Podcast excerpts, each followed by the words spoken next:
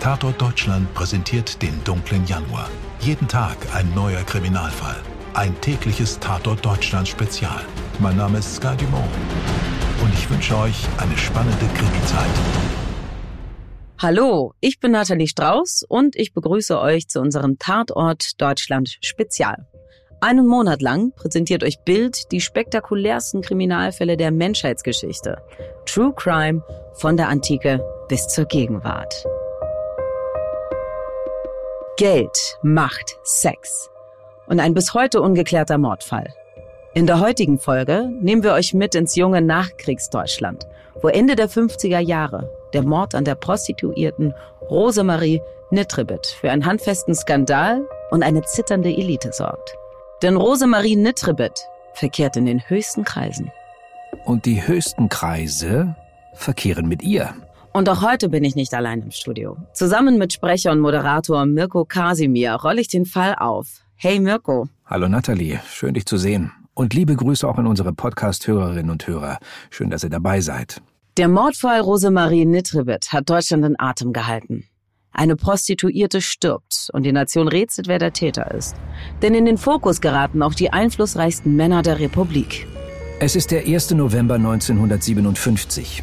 In der feinen Frankfurter Stiftstraße wird die 24-jährige Edelprostituierte Rosemarie Nitribit erwürgt in ihrer Wohnung aufgefunden.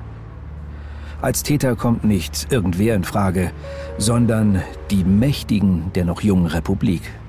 Banker, Wirtschaftsbosse, Prominente und Politiker. Und genau das macht den Fall so spannend. Vor allem damals im spießbürgerlichen Deutschland. In den 1950er Jahren ist Prostitution verpönt. Was zählt ist Anstand, Bürgerlichkeit und Familie. Bezahlter Sex hat in dieser Welt nichts zu suchen. Sowas macht man nicht. Und die Mächtigen doch wohl auch nicht. Oder? Doch. Hinter der biederen und sauberen Fassade geht es sehr freizügig zu. Die Edelprostituierte Rosemarie Nitribit ist damals in der Frankfurter Promiszene stadtbekannt und sehr gut im Geschäft. Der Mord an ihr ist der erste große Skandal, den die noch junge Republik gierig aufsaugt. Mirko, bevor wir jetzt aber genauer auf den Mordfall zu sprechen kommen, lass uns doch noch mal Rosemarie genauer kennenlernen. Man kann sagen, sie hatte nämlich keine einfache Kindheit. Sie war geprägt von Unsicherheiten und einer sehr kaputten Familie. Das kann man wohl sagen, Nathalie. Rosemarie Nitribit kommt 1933 in Düsseldorf zur Welt, als uneheliches Kind, damals ein Stigma. Zu ihrem Vater hat sie keinen Kontakt. Sie wächst mit ihren Halbschwestern bei der Mutter in Ratingen auf. Die Verhältnisse sind ärmlich und die Mutter gerät regelmäßig mit dem Gesetz in Konflikt. Sie muss mehrfach ins Gefängnis. Als Folge verliert sie das Sorgerecht für ihre Kinder. Die kleine Rosemarie wird mehrfach ins Kinderheim eingewiesen, bricht aber immer wieder aus. Sie gilt als schwer erziehbar. Doch dann der Lichtblick. 1939 nimmt eine Pflegefamilie aus Rheinland-Pfalz Rosemarie auf. Das hätte damals für Rosemarie Nitribit der Einstieg in ein bürgerliches Leben werden können. Aber es kommt alles anders, nachdem ihr etwas Furchtbares angetan wird. Und das ist wirklich furchtbar. Denn als Rosemarie elf Jahre alt ist, wird sie von einem jungen Mann aus ihrer Nachbarschaft vergewaltigt. Besonders grausam daran, die Menschen im Dorf kennen den Täter, schützen ihn aber. Und so wird er nie zur Rechenschaft gezogen. Ob dieses Verbrechen nun Rosemaries Einstieg in die Prostitution befördert hat, das wissen wir nicht, aber es ist davon auszugehen. Denn nach der Vergewaltigung zieht Rosemarie sich von ihrem Umfeld zurück und im Alter von gerade einmal 13 Jahren, mehr noch Kind als Teenager, kommt Rosemarie erstmals in Kontakt mit dem Rotlichtmilieu. Sie beginnt damit, ihren Körper zu verkaufen und merkt, wie einträglich dieses Geschäft ist. Ihre ersten Kunden sind amerikanische und französische Soldaten, die nach Ende des Zweiten Weltkriegs in Deutschland stationiert sind. Bereits im Alter von 14 Jahren hat Rosemarie Nitribit ihre erste Abtreibung hinter sich und später dann als junge Erwachsene wird aus der Gelegenheitshure eine professionelle Prostituierte, eine schillernde Figur in Frankfurts Nachtleben. Ihr Spezialgebiet, reiche Kunden. Und von denen gibt es in Frankfurt eine ganze Menge. Vermutlich sah Rosemarie Nitribit keine andere Wahl, als als Prostituierte zu arbeiten. Immerhin war sie ganz früh auf sich allein gestellt. Sie hatte keinen Schutz von Familie, kein stabiles soziales Umfeld. Ja, und mit der Prostitution ließ sich schnell viel Geld verdienen. Und das hat sie verstanden. Und ich muss ehrlich sagen, ich finde es sogar erstaunlich, insbesondere für diese Zeit, wie selbstbestimmt und zielgerichtet, mutig vor allem, Rosemarie ihren Weg als Sexarbeiterin gegangen ist.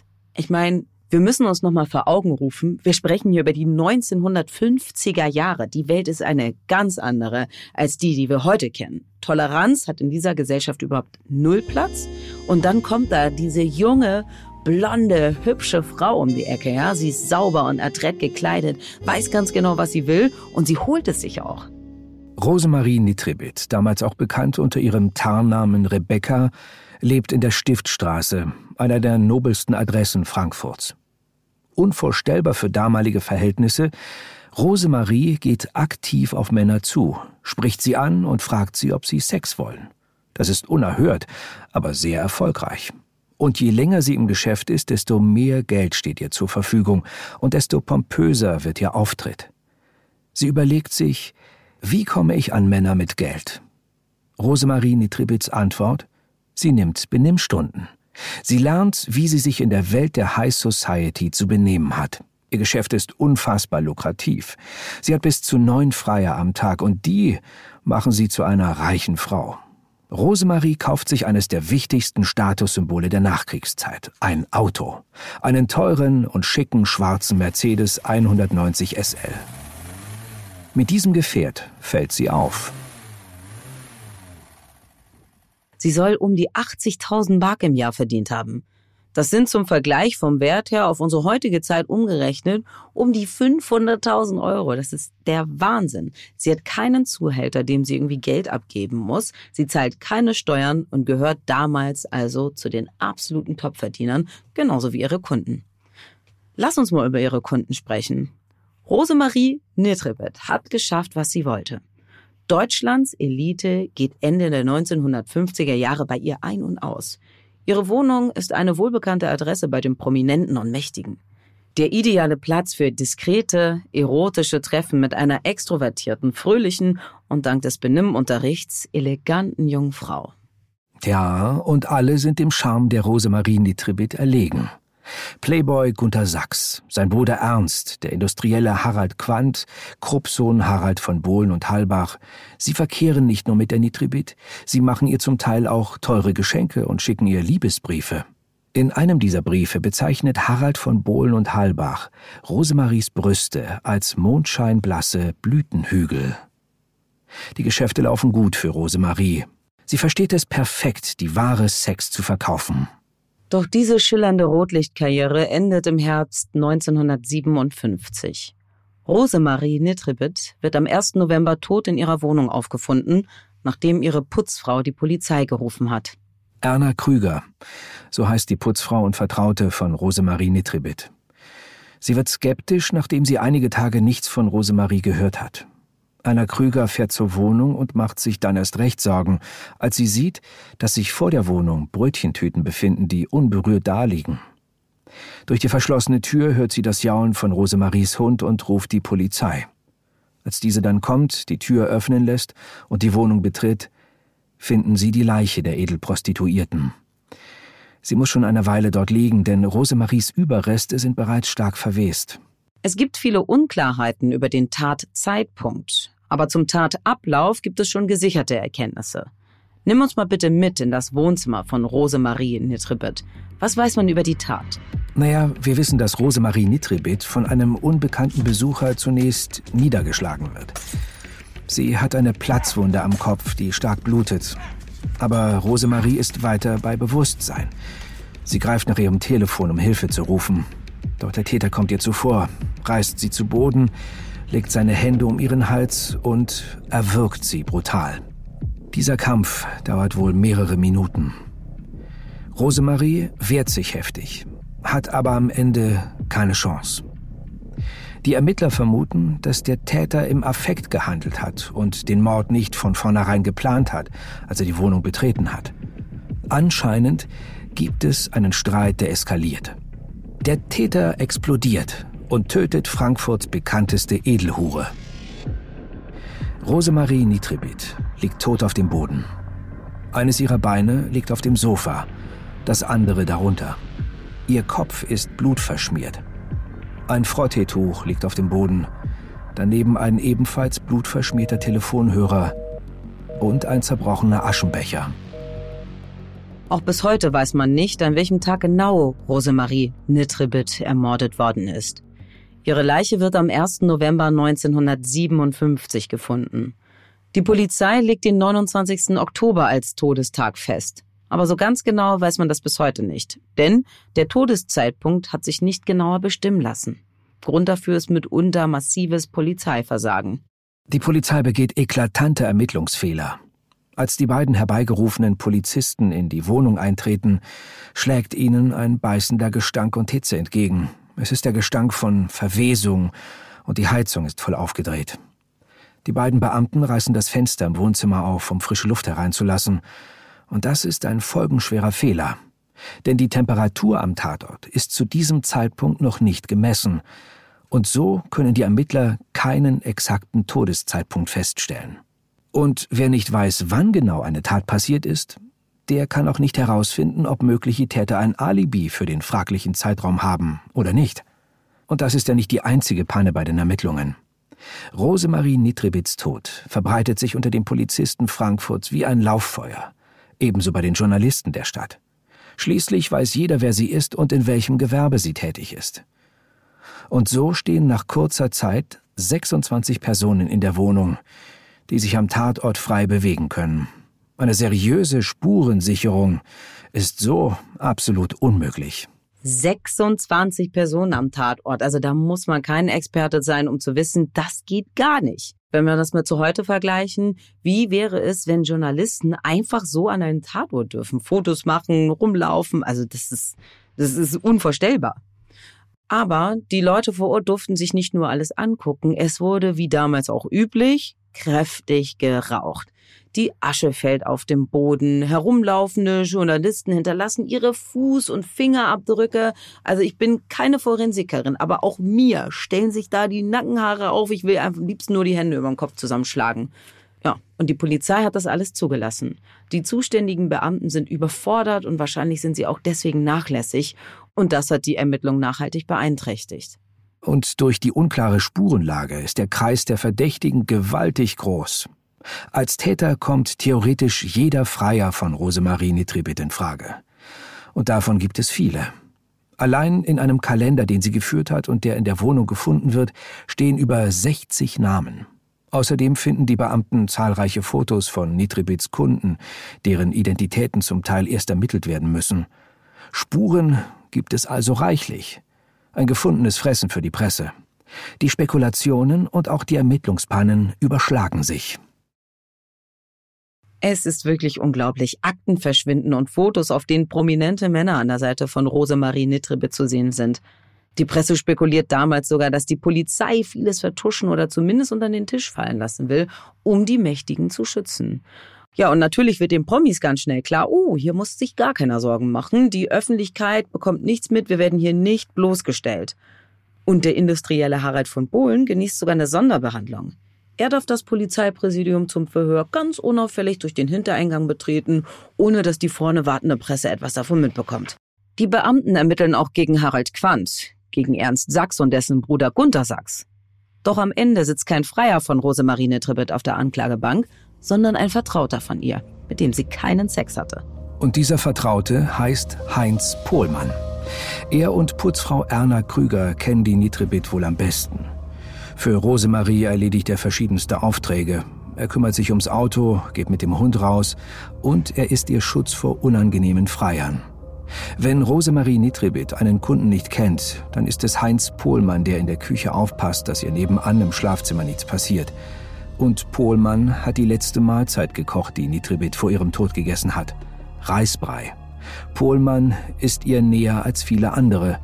Das allein aber macht ihn noch nicht zum Hauptverdächtigen. Es gibt da noch andere Gründe. Heinz Pohlmann ist ein mehrfach vorbestrafter Mann. Ein verurteilter Kriegsplünderer, ein Urkundenfälscher und Betrüger. Und er hat ständig Geldprobleme. So muss er seinem Arbeitgeber schnell einen hohen Geldbetrag zurückzahlen, um nicht wegen Unterschlagung bestraft zu werden. Verdächtigerweise verfügt Pohlmann kurz nach dem Tod von Rosemarie Nitribit über große Mengen Bargeld. Seine Schulden in Höhe von 20.000 Mark zahlt er zurück.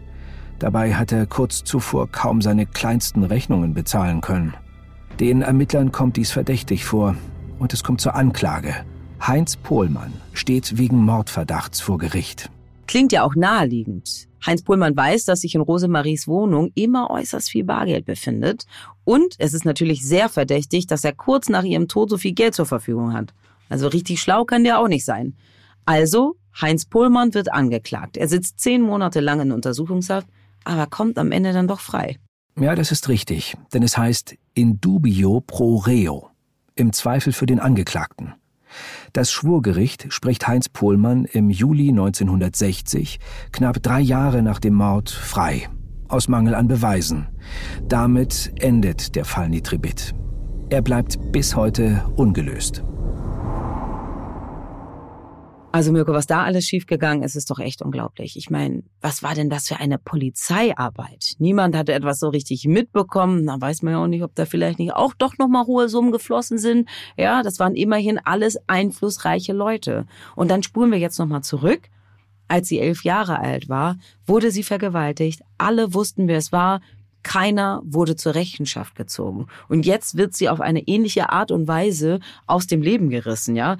Jemand tut ihr das wirklich Allerschlimmste an, ermordet sie und es wird wieder irgendwie vertuscht und es ist nicht ganz klar, wer ist es denn jetzt nun gewesen. Also ich finde das sehr, sehr tragisch. Ja, Nathalie, da hast du vollkommen recht. Es ist ein wirklich sehr trauriges Ende einer sehr schillernden und tragischen Figur.